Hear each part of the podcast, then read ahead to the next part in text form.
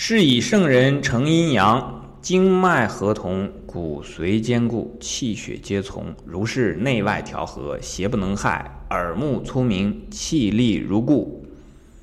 哎，其实我们这一段呢，刚才也就都讲到了。我们讲了经脉，啊，骨髓可能没有讲，气血是吧？阴阳、内外都讲的这些东西。现在我们就把它穿一下。所以呢，圣人成阴阳，啊，这个地方呢，啊，居然也有这个很多的争议。圣人是什么样的人呢？像孔子这样的人，像皇帝这样的人，岐伯这样的人，老子这样的人，在我们中华民族当中，所有的伟大的人，叫做圣人，真正的伟大。经过若干年之后，几百年、上千年、几千年，大家都共同的有目共睹的，这叫做圣人。圣人肯定不多，那所以我们平常的人呢，不能去以平常的这个想法、自己的角度呢，去随意的猜度圣人究竟是什么的样子。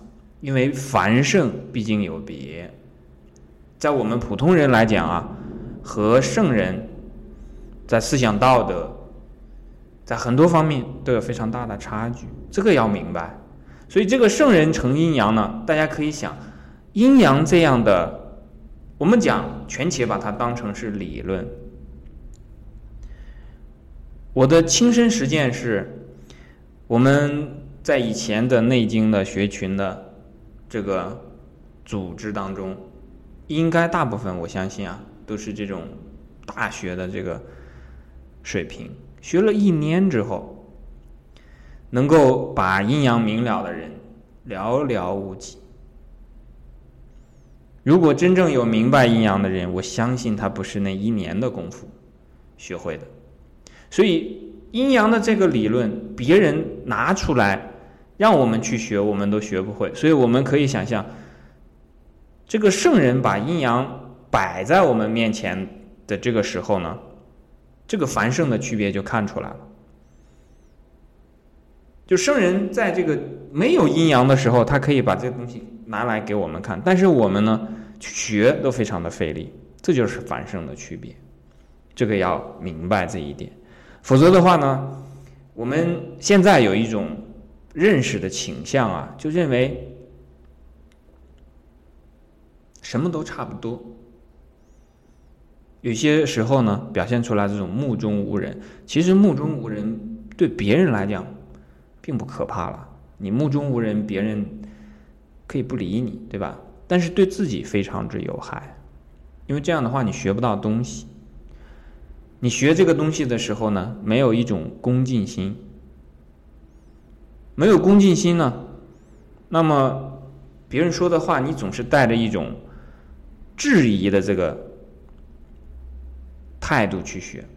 质疑并不是不好，但是质疑要有质疑的资格才行。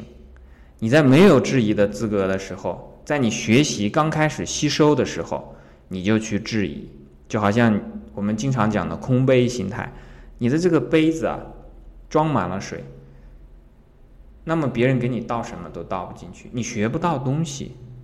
你越满越自满，为什么叫自满？你越自满，你越学不到东西。所以这里面所讲的圣人成阴阳，就是圣人把阴阳的相关的东西道理告诉我们之后，我们可以知道，圣人自己肯定是可以做到经脉合同的。每一个字都不要小瞧。这个金，我们讲的是金，肝属金，对吧？然后肝主金，金就是木，脉是什么？脉就是血。什么主血？心主血，对不对？所以这个经脉讲的是什么？讲的是木火。木火是什么关系呢？木生火。所以经脉合同这个地方讲的就是木火是相合的。先提经脉，这个人啊，讲说。人有这个气啊，气聚为形，气散化风。当气聚在一起的时候呢，就有了我们这样的一个形体。这个形呢，不仅仅是指人，各种各样的这个事物呢，能够形成物体的，在古代的这个气啊，它这个概念非常的宽泛。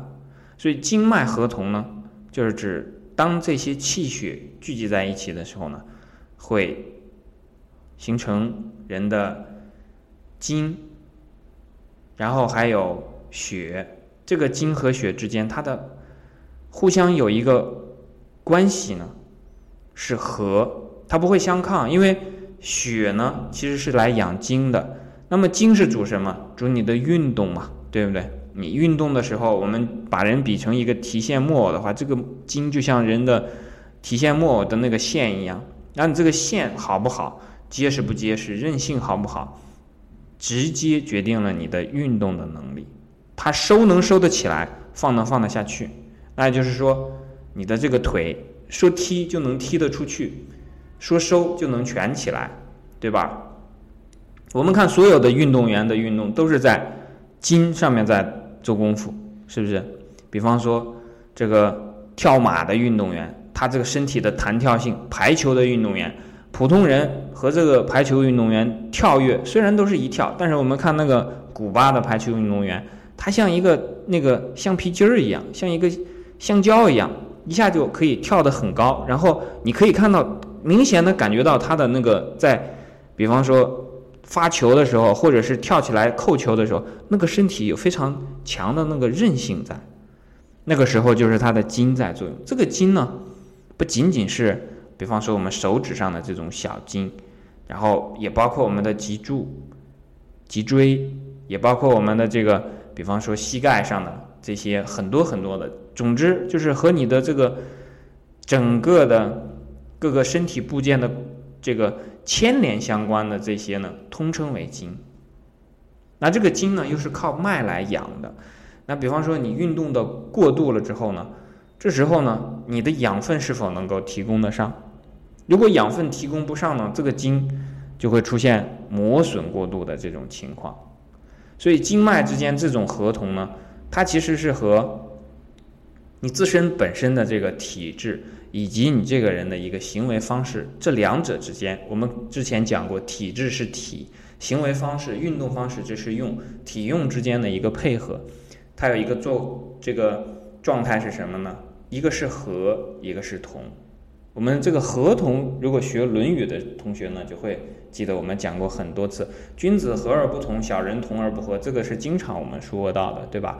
我们也讲过了，这个和是什么意思，同是什么意思？和呢，就是说各种各样的东西都不一样，但是呢，大家维持一个和谐的氛围，这个叫做和。那么同呢，比方说筋和脉，我们讲说一个运动员他运动的时候，我们讲说他的协调性，其实就是指他身体的各部分运动起来呢始终如一。如果我们看到有的人的，我们讲啊，通常讲叫做运动细胞不太好，见到这些人的时候呢。他的这个身体的部件啊，好像这个要往这个腿要往这边走，胳膊却又往那边甩，那左腿和右腿又不不是很这个协调，脚和腿的动作呢好像也比较僵，哎，我们讲一个僵硬是吧？这个时候它这个经脉的合同就会差一些。再讲骨髓坚固，如果你的经脉合同，刚才我们讲过说，阴者藏精而起气也。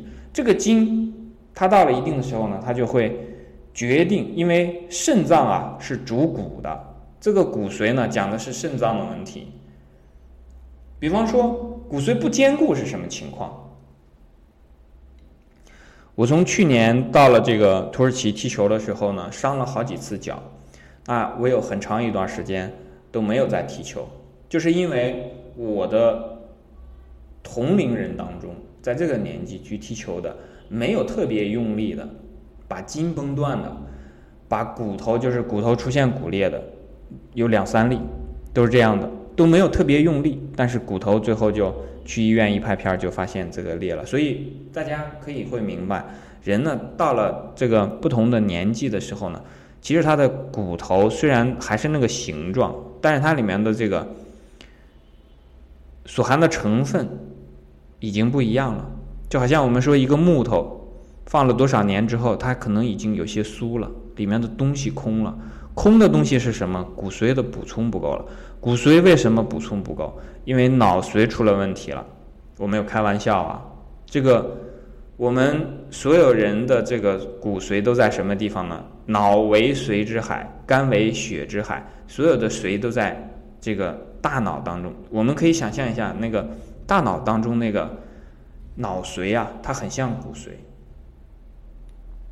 那么这个大脑当中的骨髓从哪儿来呢？从你的脊柱来，脊髓当中的那个脊髓是一直向上的。那这个脊髓是从哪儿来呢？就是从肾脏来。明白这个顺序了吧？就是从后面的这个命门，然后一直往上走，上到脑，注注于脑中，变成了这个脑髓，脑为髓之海。然后全身的这个骨头是什么样子呢？都和这个脑。是相关的，所以呢，经常会有肾脏的病人到了一定的程度的时候呢，就会发现发生什么情况呢？脑萎缩，它是一样的，因为它本身是一个整体，脑髓、脊髓、骨髓都是一在一起的，和肾脏是由这个地方就好像是肾脏像是一个根一样。好，讲气血皆从，今天不晚也查了这个叫做从呢，就是顺。气血皆从呢，其实就是气血皆顺。气血皆顺什么意思呢？就是阴阳平和，阳在前面带着阴，然后呢，大家乐乐呵呵往前走，这就叫气血皆从。如果气血不从是什么情况呢？五脏增气，九窍不通，这个叫气血不从。所以我们明白，如是则内外调和，内外呢又是一个阴阳。内为阴，外为阳，邪不能害。如果你自己的这个内外调和，然后经脉合从，骨髓坚固，气血皆从，到这种情况下呢，如果有外邪呢，它不能够害你。为什么？因为你不与它相应。外邪来了的时候，风暑湿燥热寒来了的时候呢，只有你自己内部有问题，这个外部的邪才能害。为什么？它互相之间。进行一个感应，就好像什么呢？在你的城里啊，驻扎了一些这个特务，驻扎了一些这些叛乱分子，他们呢平时就潜藏在那里。这个所谓的这个特务或者是坏人呢，其实就是我们刚才讲的，其实他也不一定真的就坏，只是阴阳的平衡失去了，他就变坏了。就像一个人也是一样，一个人的身体阴阳。平衡失去了，他就变成了病人。一个人的精神上、思想上阴阳平衡失去了，那就变成了我们平常讲的说什么坏蛋。注意啊，那个时候都不不叫坏人了，可能都叫坏蛋，把他从人当中给排除出去了。因为这个人叫什么？人叫裸虫，然后这个所谓的蛋呢，就是叫什么呢？就是叫卵生，对吧？有卵生，有湿生。叫卵生的是什么？一般来讲就是鸡啊、鹅啊、鸭啊这样的鸟类。其实 换个角度来讲，这是一句比较狠的骂人的话。好，内外调和，邪不能害。那讲到耳目聪明，耳是什么呀？耳为肾之窍，肾开窍于耳。耳朵好不好，和肾脏有关系。而且这个耳朵经常会有一些这个。可以看到人的这个肾脏的一些特征，比方说这个耳朵长成什么样啊？你看它的气色，大概其可以知道这个肾脏的状况。如果是这个耳朵啊，它长得不是说我们讲说是通常的那种那种看法，他讲的就是比方说这个耳朵啊，它没有什么灰秃秃的，它没有什么光泽，灰秃秃的，这个肾脏是有问题的。如果看眼睛。眼睛里面老是红的、黄的，这个肝脏是有问题，肝和胆是有问题的。如果是在眼睛的内侧和外侧，哎，和肝肝胆相对应的地方呢，又不一样。所以这个看到耳目聪明，其实讲的是里面的肝和肾、水目，气力如故。这句话呢，是今天在这个群里面让这个不晚比较头疼的一句话。气力如故嘛，就是说，当这个人他处于一个健康的状态的时候呢，他的运行啊，气血的运行啊，总是在一个平衡的模式下，那不会经常变来变去的。所以我们做人的时候也是如此，这个要有一定的这个恒心，要有一定的这个定力。这种时候呢，在别人看来呢，哎是比较好的，对自己来讲呢，也是有好处的。如果是经常一会儿这个说话的时候咋咋呼呼啊，或者是这个脾气像这个来如风去去无影什么这样子，这个对自己都不是特别之好。好，这就是这一句，我们就把这个今天的这一段就讲完了。